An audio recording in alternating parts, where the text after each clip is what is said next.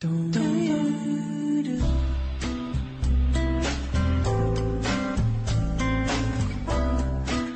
到周五，终于盼来了周老爷啊！周老爷，晚上好。你好，你们俩好，大家好。嗯，这个我们今天要在节目当中继续和周老爷来漫谈生活。对，对漫谈生活。而且呢，今天会有一个蛮好玩的主题，叫做你是否会向对方坦白自己的过去，或者说是否要向对方坦白自己的过去。对，这个话题还挺，我觉得挺个性化的。嗯，就是呃，不同的人可能给出的答案是截然不同的。对，我们今天说那个坦白，主要讲的是两个恋人之间，因为我们都希望了解对方的过去嘛。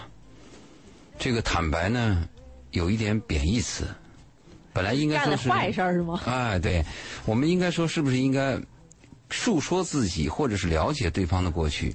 我们用了坦白的这个东西呢，就有被质疑、被审问的含义，是因为每个人确实有自己的灰色地带，每个人都有自己的隐私，是不是要跟对方讲？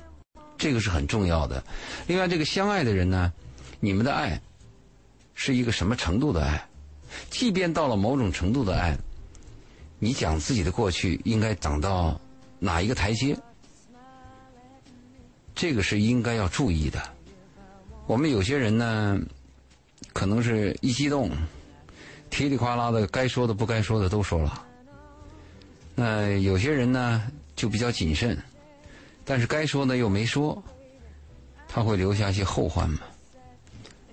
所以这个呢，我们应该聊一聊。我也收到这方面的咨询嘛，特别是男人呢，过去啊，我们讲上个世纪的男人特别愿意打探这个女人过去有没有恋爱史，他有那个处女情节嘛，他对这一点非常的计较，啊，他是认为你如果没有恋爱史，你就是什么纯洁呀、美丽呀，他跟这些词儿就挂起来了。所以呢，在过去呢，很多男人愿意打探这个，现在依然存在这个内容。嗯，啊，特别是女孩儿，当你有这种，嗯，碰到这种情况的时候，你应该怎么对待？那作为男人也面临这个问题，一个是，别人也会可能问你，同时你会问对方，你有分寸吗？你应该怎么看待这个问题？这个是我们应该跟恋爱的人应该谈一谈的。所以我就提了这个话题。嗯，呃，我们在今天节目当中，一方面会跟周老爷漫谈这个话题，另外一方面，我们的热线八八三幺零八九八也是全线开放。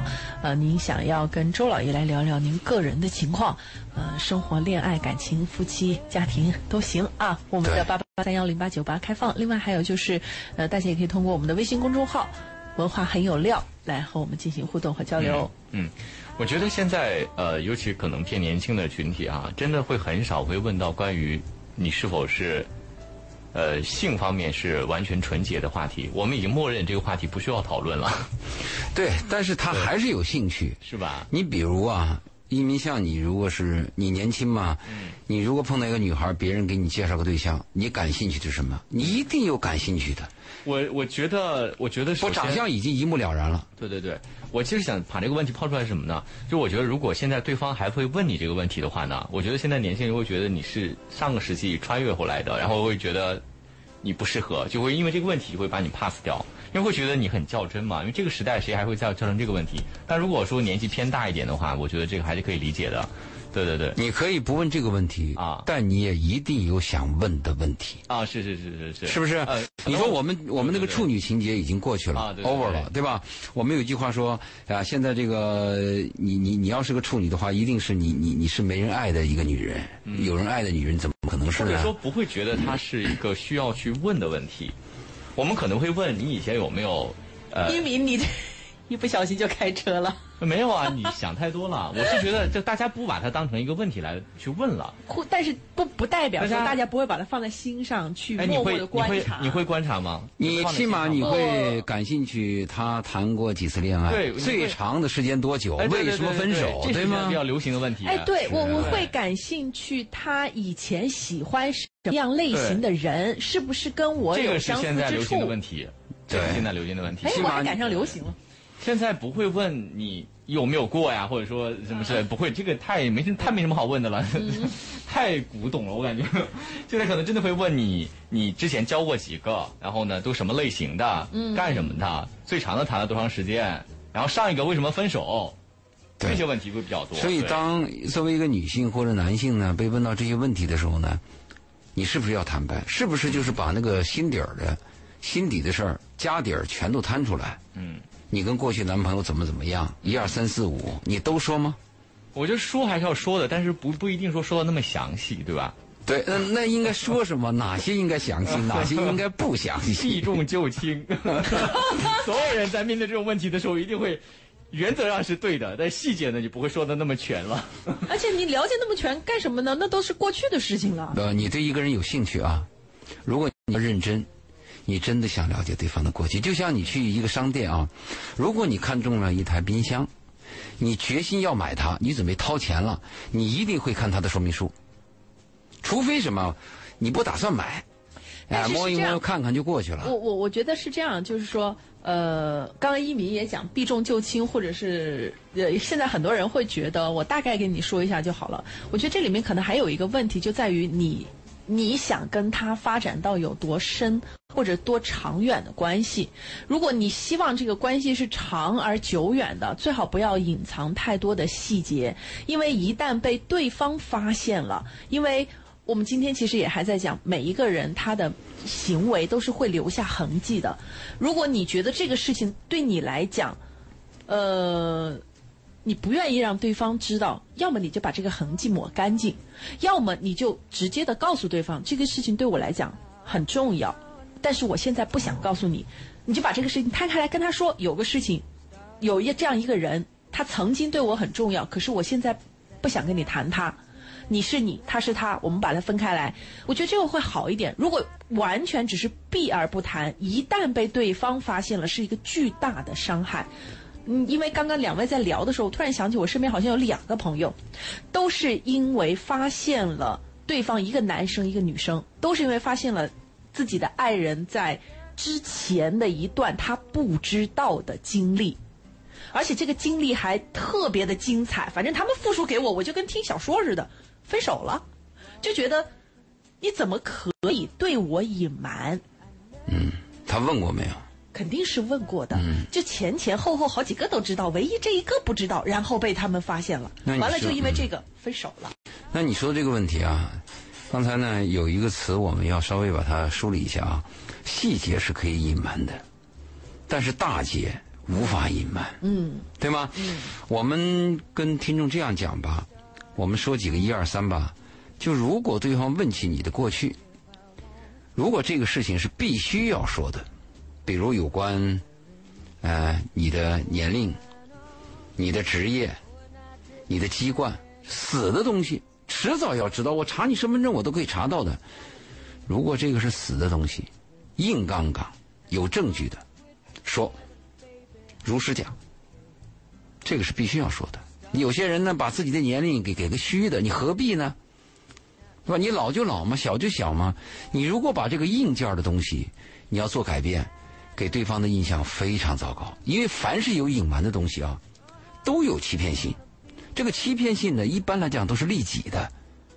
利他的欺骗性是爱，对不对？利己的欺骗性呢，就是比较自私的。在这个问题上，如果你有隐瞒，你们的关系又是要往下真的走，划不来，嗯嗯嗯对吗？嗯，所以我们讲细节你是可以隐瞒，但这种硬杠杠的东西，啊，你你你家里你你们家你爸你妈几几口人？你们家在哪什么地方？是你爸是种田的呢，还是公司大老板？这些东西躲不过去的，直说。嗯，你问啥我说啥。我们在这个问题上不要耍小聪明，这是硬杠的东西，对吧？这是第一个建议吧。第二个建议呢，就是有些问题它不是硬杠，似乎可以隐瞒，但是它有暴露的风险。随着你们俩生活的深入，迟早要暴露。比如你结过婚，你你装着你是未婚青年，你如果初期恋爱的可以啊，你在一次聚会上、party 上，你可以装的。但是这个人如果一对一的跟你深入了，要谈婚论嫁，要认真，那这个东西啊，迟早要暴露。你比如说，你有私生子，你有遗传病史，啊，你离过婚，离过两次婚，你这个东西一定要讲清楚的。你还有什么外债？还欠着钱？哪套房？这些问题，如果你隐瞒，你只要隐瞒，当然看对方计较不计较啊。有些人对诚信是非常计较的，有些人是对利益比较计较的。哎，你骗就骗我了，反正我不吃亏就行。这是很多人的概念，这种概念非常低俗。对一个人的品行，首先判定的是诚实。如果一个人在这个问题上都说假话，那你在今后的生活当中，你能断定他哪句话是真的吗？所以，这是我我的第二个建议，就是你迟早要暴露的东西，何必呢？嗯说呗，嗯不管别人问到尴尬不尴尬。如果像贝贝刚才你讲的是，我拒绝回答，你拒绝回答是有道理的，可以拒绝。嗯这个没道理的，你很难拒绝。你比如我问你多大年纪了，你说我拒绝回答。你说你爸你妈关系好吗？我拒绝回答，这个就麻烦了。如果一个人问你说，你过去，呃，有几个男朋友？你比如说你有七八个，你也别说那么多嘛，嗯因为你有过，你肯定是有过嘛。嗯你说两三个嗯啊，你这个可以回答，但其他的你就拒绝了，遮蔽了。然后那你说这两个两三个男朋友跟你关系怎么样呢？其实关系都有好的时候，谁和谁谈恋爱没有愉快和热闹的时候啊？那你非要这么问，那我只说有，但我可以说一般般。可以左顾而言他嘛，哎谈过对啊几个啊？，关系很好的话，怎么现在会在你面前呢？谈过几个啊？谈过几个啊？谈过那么几个吗？对啊，怎么样啊？挺好的呀。对，就就没有诚信他嘛，对。但这样子，你要真是这样子回答的话，对方会真的觉得说，哎，行，就这样吧，嗯，也不想再深入了，因为这样的回答确实也挺不诚信的哎。不不不不，这里边有个概念啊。比如说我是个女孩儿你是个男人，你来问我的私生活，问我的过去，我起码有一个概念，我是明确的，我过去的生活跟你无关，对吗？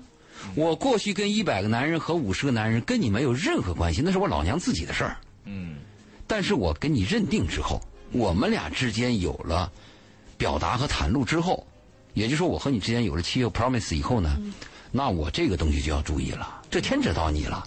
所以我在这种底气下，我有七八个男朋友，我可以说两三个，怎么了？我不可以吗？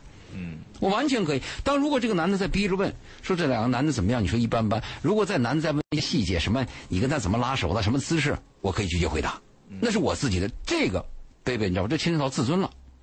这个我完全有权利回答，我可以说 no，甚至我认为你这个男人无聊，嗯哼对吧？这概念一定要清楚，千万不敢虚，好像我是个女人，我爱上你以后我就亏人一等了。我过去什么事儿啊，好像就对不起你了。你只要对我的过去有追究，我就犯了罪，没这回事儿。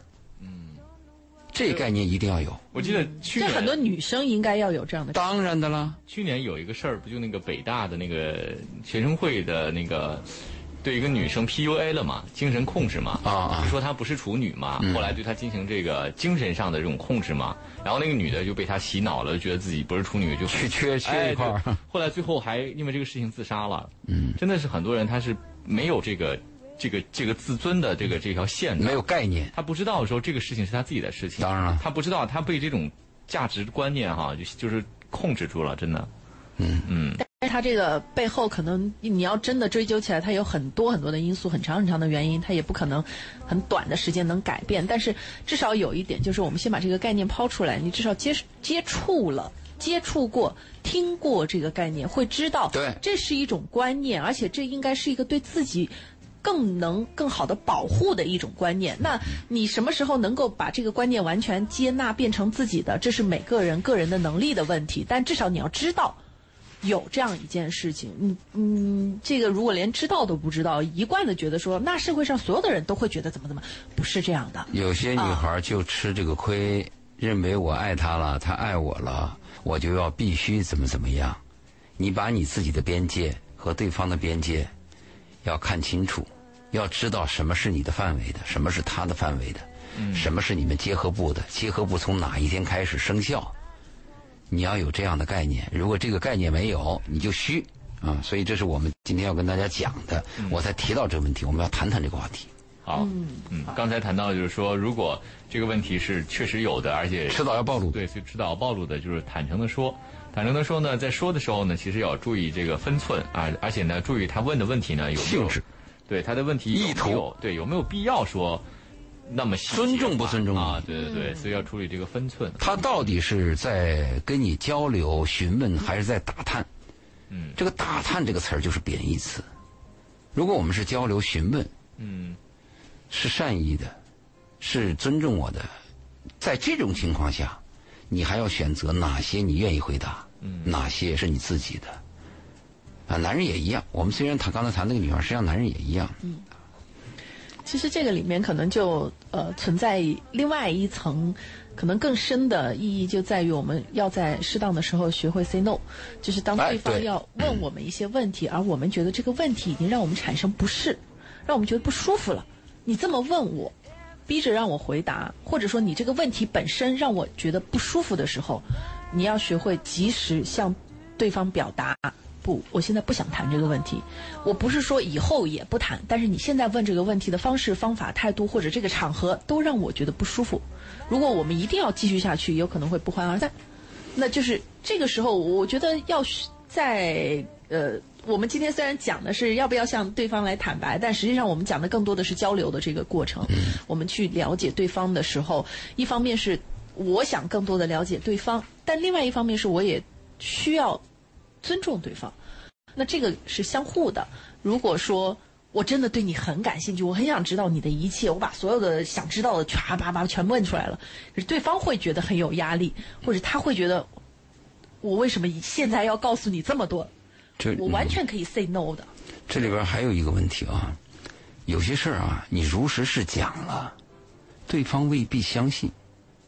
一个人相信什么呢？他是拿自己的价值观和自己的认知去看你的，很多奇迹性的东西，很多很奇葩的事情，还有你特殊经历的事候，你在跟他诉说的时候，你要打一个埋伏，就你能你要考虑对方的理解力，你别以为你啊这个东西是真实的，我跟你讲，他就相信，真的是未必。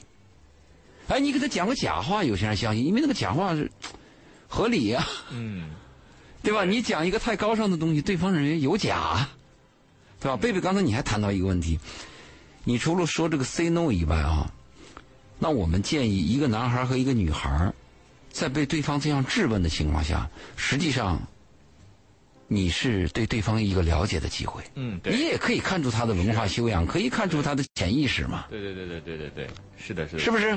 下一次就不是跟他什么说 say no 了，say 拜拜。嗯，是。很多细节人都是从细节里面展现出来的。魔鬼在细节。他在提问你的时候，其实也在展现他自己。他关注什么？他想知道什么？他的方式是什么？他没有考虑你的感受。对，这些方方面面都体现出来了。嗯嗯嗯。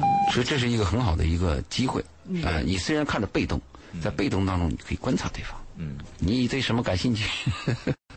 你为什么对这感兴趣？嗯。这个有意思吗？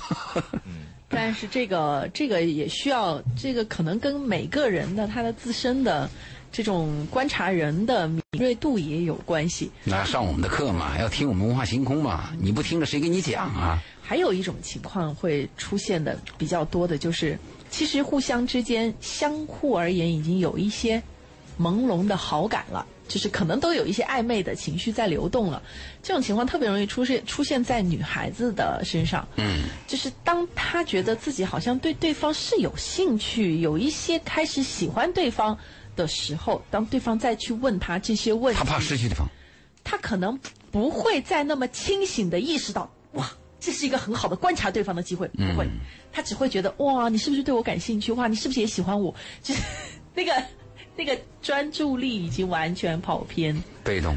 对，呃，这个我们还是要建议吧，不论是一个男孩儿喜欢一个女孩儿，还是一个女孩儿呢倾慕一个男人，当你发现问题的时候啊，应该有原则。这个原则在任何时候都要注意啊。我们说的原则就讲到人的品行，讲到是非概念，这个是非常重要的。如果你因为我喜欢一个人，我就刚开始妥协，嗯。我没有原则，嗯。你说什么？啊我就听，你问什么我就说，因为我不说，你你就要 pass 我，我围着这个，我出卖自己，违反原则，那结局是非常悲惨的。嗯。对吗？没有底线，没有底线的话，那会出现一种什么情况呢？就有一种恶，它会无限膨胀，因为人和人，包括我们世世间的地球上任何生物啊，它都有一个天敌。嗯如果任何一个生物和动物它没有天底价没有天敌没有制约的话，它一定是膨胀的。这个膨胀的恶比善要大得多。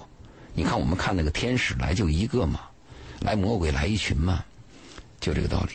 对，就是所以你要除了说 no 以外，一定要坚持原则嗯不然的话，我觉得很容易被 PUA。啊。对 PUA，PUA 被精神控制，就是这个很可怕成为了他精神上的俘虏。对他说什么就是什么。对对他要求你干什么就干什么，而且你还就觉得他讲的都对，然后他讲他所有侮辱你的词汇，你都会被你植入到你自己的脑子当中。永远欠对方的，啊，对对对，成奴隶了啊。对精神上的奴隶啊，嗯所以其实还是挺有必要的。我们今天呃邀请周老爷跟我们一起来谈一谈生活，谈一谈呃我们交往当中碰到的那些很多细枝末节的细节啊。今天聊到的是，呃，当对方呃问你的过去的时候，你该怎么去回答他？对，啊，或者说需要什么样程度的坦白？嗯，相关的话题呢，大家也可以通过两种方式来跟我们进行交流和互动。第一种方式呢是拨打我们的电话八八三幺零八九八啊，把您自己的一些想法，还有您自己身边的一些案例啊，可以跟我们分享，我们一起来聊一聊您自己身边发生的事儿。第二种呢是通过我们的微信公众平台“文化很有料”，您在微信当中搜索我们的公众号“文化很有料”呢，把您的想法通过文字的方式发送给我们。那或者您在节目之后呢，想要添加我们嘉宾周老爷的微信，聊一聊您自己的事情啊，看看周老爷给你什么样的建议。那您也可以在呃文化很有料的公众号当中呢，回复“周老爷”这三个字，就会弹出他的微信二维码。嗯，那我们在一小段的半点宣传之后，继续回来和您聊。文化星空，敬请共赏。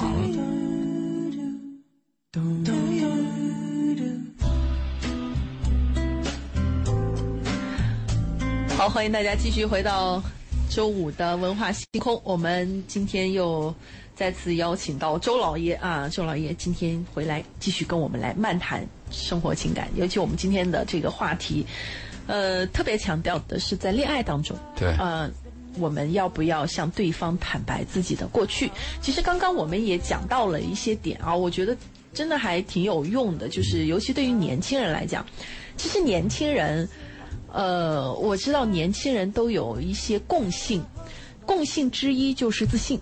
自负、自以为是。嗯，当然这个自信过头了，就是自负啊但是他们通常愿意把它称之为自信。嗯，对，然后在自信的这个，就他们觉得我足够自信的这个大框架下面，有可能会忽略掉很多问题。就是我们刚刚在节目的上半部分提醒他不是忽略，他本身就无知。呃，我们用比较委婉的话来讲，嗯，当然用你说的直接了一点，刺痛了他们，他们就跑了。我们用委婉的话让他们留下来，愿意听一听。因为不过周老爷有一个观点呢，我也挺喜欢的，就是反正我们说了，难听的也说了，那爱听不听，爱听不听是你的。是的，但是呢，我会觉得同样的一番话可以有不同的表达方式，用你喜欢的方式说出来，你愿意听，是不是会更好一点呢？啊，可以来互相交流探讨一下啊。我们说的今天是说要不要跟对方来坦白自己的过去，那我们也讲到了有一些。应该要说，周老爷提到了硬条件，嗯，一定会曝光的，当然要说了。然后有一些让你觉得不适的问题，让你觉得不舒服的可以问题 say no，嗯对，可以 say no。然后不光想着回答问题，你可以观察人家为什么问这个问题，嗯，啊，也别光顾着想去了解人家多少，也来观察一下对方在回答你的问题的时候，是不是已经开始显得有些不高兴了？对啊，这是双方都需要注意的。嗯我们刚才贝贝比较温和嘛啊，说年轻人比较自信，我说年轻人比较自以为是。自信和自以为是的区别在哪里啊？自信是要有数据的。比如我们做一件事情，我说它的成功概率，我要投资，为什么要投资？它是不是具备独特性、可控性、可持续发展性？如果它具备这三条，那我就自信，我就投资，这个是有数据的。那我说自以为是，它是没数据的。嗯，但这个很难讲。人和人之间的相处，其实尤其是男女女生，你要跟他讲数据，他可能满脑子都是麻线团。我们谈这个年轻人的时候呢，就年轻人很多那个自信是建立在无知的基础上，他胆大包天，他拍着胸脯说他肯定怎么怎么样，所以我说这个叫自以为是。我说话难听不难听，现实就是这个样。我年轻的时候呢，也被我的长者这样批判，我也很反感。但是我现在嘛老了，我也这么说，我也知道年轻人很反感，但是事实就是这样子。所以呢，贝贝安慰你们几句啊、是贝贝的温存。我呢就这德行，我会直说。我们翻过来再讲我们的话题吧。就两个相恋的恋人啊，要不要呃袒露自己的过去？我们刚才谈了一二三，我们谈到了一些问题。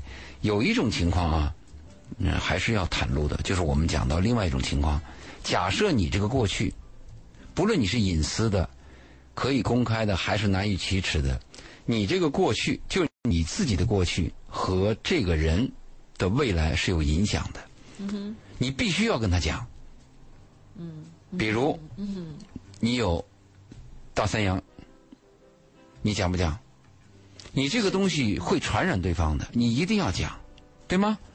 比如你有一种特殊的生活习惯，这个生活习惯你必须要坚持，而这个生活习惯可能是对方特别反感的，你要不要讲？你说我一晚上的呼呼要打来三个小时，你讲不讲？你必须要讲。特别还有一点要讲清楚的是，你的价值观，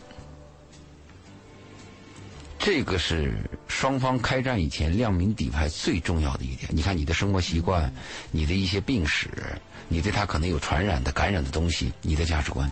哎，这在这里面，我就想特别针对最后一条来跟价值观周老爷聊一聊，因为前面的都是明确的、概念清晰的。你认为价值观？我觉得价值观是一个特别宏大的话题，我不太好，就是我不太知道怎么样去判断价值观，对，对或者说我怎么样去跟对方谈，来确定我跟你谈的是价值观的问题。比如，比如啊，这个男人就认为，女人就应该相夫教子，不要上班。而你是什么人呢？你认为男女平等，而且我必须要上班，我是一个女强人，这个就价值观冲突。这个一定要表明，千万不敢什么呢？你喜欢这个男人，这个男人是个大男子、大男人，他就认为老婆就应该在家里相夫教子。你跟我结婚以后啊，就不要上班了，跟你的价值观是绝对冲突的他他要换一个说法，很多女人就就同意了。啊！我爱你，不不你应该休息是吧？不不，他就直接说：“我养你呀、嗯，你不用上班，我给你钱花呀。”对哇，你这话说出去，十个里头我也不知道有几个，反正就肯定有人就同意了。注意啊，这个男人说我养你这个话呢，听起来实际上看你怎么去区分了啊。有些人呢就认为这个男人啊、是敢于担当的，那有些女人对这个话是反感的，她认为这个男人就是大男子主义，他就一定要自己上班，而且呢，有些女人的妈妈啊，就跟女儿就这样教育，女孩怎么能不上班呢？这个你要是没有经济地位，你就没有社会地位；没有社会地位，你就没有家庭地位。他把这穿到一起了。嗯，这个就是价值观，嗯，对吗？我再举个例子，那有的人就认为，说这孩子啊，学好数理化，走遍天下都不怕。那主要是数理化学好了，来，什么活妈帮你干，袜子妈帮你洗，啊，嗯，都其他的都可以忽视，唯独学习成绩好。而另外一方的概念认为什么呢？学习成绩不重要，重要的是你的理解方式，你是不是真懂了？你的人格、你的品行，你懂得不懂得爱与被爱？你有没有逆向思维？做人比成才重要。那这个就是价值观的冲突啊。嗯啊，周老爷讲到这儿，是不是？你你跟他聊你就知道了。就这么聊，其实挺难的。最好的方法就是一起看一部电影，看完了之后，针对电影里的某些人物他们的动作行为去评价，一评价你就知道你跟他的差距在哪。这这个男人，这个男男主角这么可爱，他可爱在哪里呢？如果这个女人就说：“你看他的鼻梁多高，你看他开那车多漂亮”，你就知道这个女人是什么层次了。嗯嗯，对吗？你如果是问那个男人，你说那女孩怎么那么可爱？你看那鼻子、那腰、那那胸，你一听这也够呛，嗯对吧？如果他这样讲，他说你看那个女孩啊，她处理问题的能力啊，非常的稳，她能在非常剧烈的情况下把家庭的气氛能够稳下来。或者女人夸那个男人，你看那个男人啊，多么诚实啊，他在最困难的时候勇于担当，哎，你就知道他欣赏什么了。嗯，所以价值观一定要早期暴露，而不是晚期爆发。价值观是不可能调和的，只要你们俩价值观冲突，一般来为作为婚姻咨询，就告诉你差不多了。如果你们俩之间有误解、有理解上的问题，一般婚姻咨询会跟你讲，尽早沟通，嗯及时沟通，嗯对不对？消除误会。但如果发现你们俩价值观有对立，咨询会告诉你少说为妙。嗯，不要再沟通，沟通啥？你沟通的结果，如果两个人价值观是对立的，你只能是越沟通越恶心。你发现对方就不是个东西，非常愚蠢。而价值观难度在哪里呢？价值观是跟你的原生家庭、跟你从小的思维意识和你受的教育和你认定的是非是有直接关系的。对还有一个更糟糕的，价值观没有正确和对错。嗯没有正确和对错，真的是没有。你说我吃饭，我就要蹲着板凳上吃，那我们陕西那个家就那样啊，我那凳子我是不坐的。那你看不惯，你不惯，我就认为这样蹲着好吃，嗯。那你怎么办？你说不了的嘛。所以价值观是没有对错的，价值观都是个性化的东西。当然，它有一个有一个什么这个社会风气啊，还有一个普世的道德观来判断它。比如你到人家家里吃了饭，偷人家东西，我们都认为你是错的，是吧？这个跟价值观没关系。不，这 价值观也判断是非，也也有关系，也也认为你 这东西是错的啊。对，所以刚才那段说的是真真的很好。没办法，对，听得我都直点头。对，真的很好。就是大家就是搞清楚，就是尤其你在处于亲密关系当中啊，你发现你们俩经常吵架，不是因为别的，是因为你们的想法不一样。比如说你男生就觉得你就应该在家里待着，女生说我就要去上班。嗯对你为这个事情总吵架没有必要，完蛋啊这就赶紧分。哎生了孩子呢，用周老师的话来说，那就别分了。但我的意思就是，反正就早点分吧。然后生孩子就要忍嘛。好，好，我们看看这个，我们公众号上有两位朋友提出了他们的呃困惑哈。有位朋友谈到说，我想问一下呢，我的老婆总是究竟我有几段前任是怎么情况？她是什么样的心理？她现在还怀孕了，很显得很烦躁，脾气很坏，怎么办？一般纠结过去的情史的人呢，他是有比较强的占有欲。一般来讲都是这样子。你看男人嘛，就希望你这个女人呢，只跟我一个男人。嗯，这个女人呢，缺乏安全感，缺乏自信呢，她会纠结你跟其他的女人怎么样。还有一个情况呢，就是这个男人在跟他老婆平时在谈话的时候啊，是不是要注意一下？如果你总说我过去女朋友怎么怎么样，我过去的女朋友怎么样，过去的情人怎么怎么样，这个会给老婆心里造成压力的，对吧？如果你说我过去的情人都很差，我过去女朋友都比都比都比你这个恶心，那是另外一回事。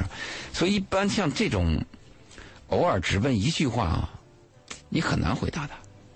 如果他能够说出一二三，你还能说一说。我们咨询的时候，或者是回答问题的时候，他那个点越多，你回答捕捉的那个几率概率就高。嗯，对吧？你说我能回答什么呢？我只能跟他这样讲。那你老婆老问你过去的情史，情绪又比较暴躁，又是怀孕期，那一定跟你的性、跟你的情、跟你对她的抚慰，是一定有关系的嘛。他不会无缘无故的。你比如他老婆问他这个情史，他是在谈恋爱的时候就问，还是怀孕以后才问？对啊，而且还有一个问题，是不是你这个男人出过轨？是不是有前科之后才问？我都不知道嘛，没数据的嘛。对，我觉得这个还很关键哈。嗯如果说他一开始就问，说明他一开始就比较在意，对对吧？他如果一直都没问，这段时间怀，因为怀孕了，确实会产生一些影响嘛。对你可能他会呃激素他影响会让他会觉得你他，会觉得你你对他的关心不够啊，等等之类的，他可能就会产生这种反应，他就怀疑你爱不爱他，对吧？对是一个很正常的一个现象。或者你是不是心里走神儿？或者今天晚上怎么又跑哪里去了？对，啊，你平时对我是那样，怎么最近没有那样？理解一下啊你媳妇儿，她现在确实处在一个特殊状况，她的这个情绪也不是她想这样的，嗯是因为身体里面分泌的激素化学元素导致她大脑有时候不受控制。嗯，好，我们再看另外一位朋友说，呃，我跟我的女朋友在一起有半年的时间了，但是偶尔发现她跟她的前任呢还有联系，因为现在疫情呢，跟她也是见不着面哈。那原来见面的时候呢，她也总说没有时间，那我该怎样挽回这段感情，或者说该不该挽回？他这个感觉抽象，不是啊，他这个感分了吗？觉不是，他这感觉是他们俩有没有真的恋爱过？啊，到到底什么性质闹不清楚。是。是是是是，这个我也所以你看，我感觉他们是不是分了，就觉得好像联联系不是特别。一民的感觉是对的，你们俩到底有没有在一起过对对对对对对？谈不到分，还没开始。啊，对，你看他这个原来没有，就是没有疫情的时候，他也没时间；有疫情了，也从来不跟你见面，对吧？就感觉好像冷冷淡淡的哈，不像亲密关系。就他说这个半年啊，你这个半年是个什么性质的半年？嗯，啊，我给你不要包括近三个月是吧？嗯，我给你 say 个 hello 啊，然后过了俩礼拜又 say 个 hello，hello 了半年，你说这是个什么关系啊？啊，对，对吗？呃我们现在那个网络比较发达嘛，都是看手机嘛，通过手机以后跟别人聊灵魂嘛。你这种情况，你说你我怎么能判断你呢？你说不清你跟这个女人关系。如果你这样讲，我跟这个女人同居半年了，我们已经准准备走入婚姻了，那我发现她跟她前任来往，那我就要问她怎么来往？她仅仅是事务性的来往，还是工作上的来往，还是债务上的来往，还是情感上来往？是你每次吵完架跟她来往，还是有事没事就来往？还是她是你女朋友主动来往，还是男人主动来往骚扰？没办法回答。所以很多咨询我的人，我就跟他讲，你要把问题讲清楚。如果你自己就糊里糊涂的，我们很难跟你聊。是不是？一鸣，你的判断对，这个可能都没没什么开始，而且还有很多男孩女孩比较自恋。这个女孩可能跟你来往，只是把你当个下酒菜，没有对你怎么样，人家完全有权利跟自己说的这么让人扎心哈。啊，扎心啊。他觉得可能老爷今天扎了好多人的心对了，我跟你讲，不是这一个，我觉得是这样年轻人都被他扎一刀。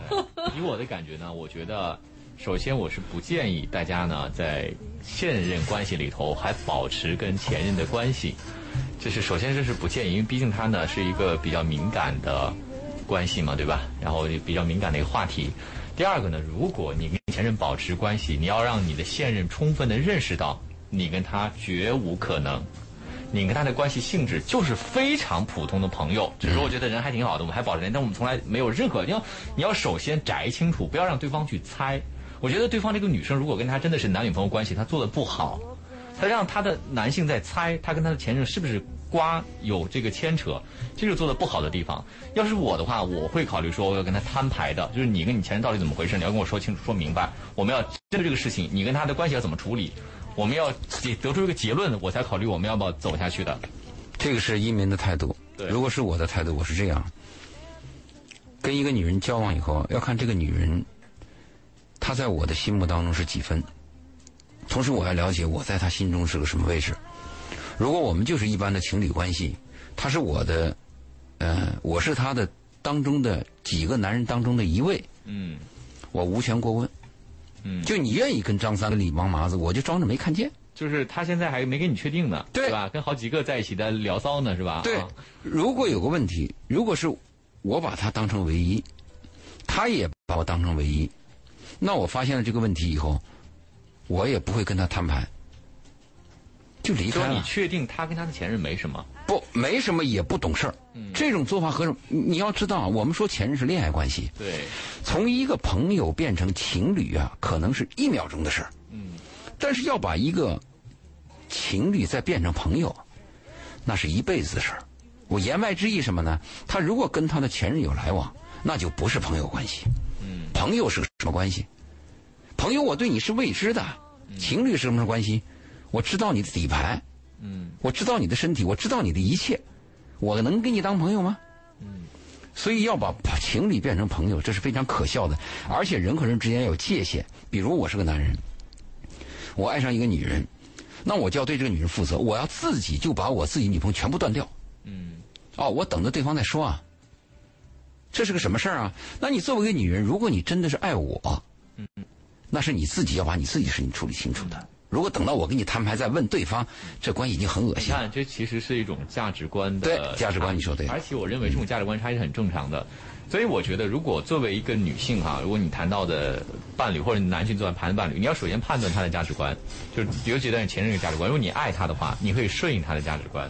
比如说，我知道周老爷是这样想的，嗯对吧？那如果我作为他的现任，那我就要去，如果我爱他，我就会我愿意为他配配合的价值观，对对对因为这个事情我觉得是可以可以商量的嘛哈。第二个就是如果我会尝试跟周老爷沟通，让他知道我的价值观，我们互相谈论这个事情。然后呢，如果必须肯定要有个人去退步的，这个事情一定是有人退步，对对不是我退步就是他退步。对，所以最后你们按照选择一个去做，如果不能选择，我觉得在很多事情，如果这这就已已经是一个价值观的差异了。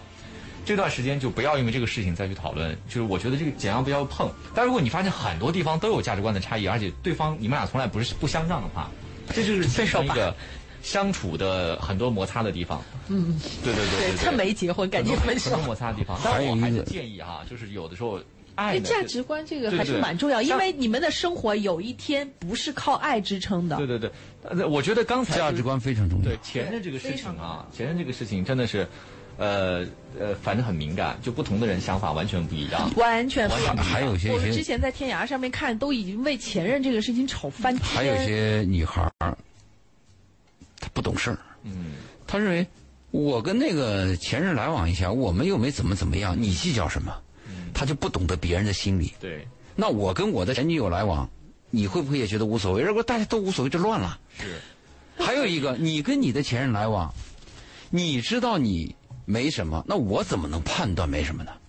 比如说，你跟你的前任约会，晚上到一个酒店，十一点出来了，你们俩在里边的所有的行为，我不知道，我只能朝坏的地方去想，嗯，对吗？所以，作为一个女孩，你要懂事儿。我们过去说的一些礼节、礼貌和教养，就讲这些问题。嗯，那我作为一个男人，我自己也应该懂得懂得这些东西吗？所以这个里边很糟糕。这这些问题呢，我们要跟年轻人谈一谈。这里边实际上真的是有规矩的。对，好。呃，时间关系，我们今天也差不多了啊。大家如果在节目之后还要添加我们嘉宾的微信啊，聊一聊您自己的感情生活啊，或者是您自己的一些呃亲密关系碰到的问题哈、您可以在我们的微信公众当呃公众号“文化很有料”当中呢回复“周老爷”这三个字啊，就会弹出周老爷的微信。那您在添加周老爷的时候呢，文化星空对，您在备注的时候是呃文化星空的老师的老，嗯，啊，对对，老师的老，呃，对，那我们今天就先这样了。好啊好非常我们感谢祝大家周老爷开心嗯周五再继续跟周老爷谈一谈生活当中那些事儿哈。好，拜拜。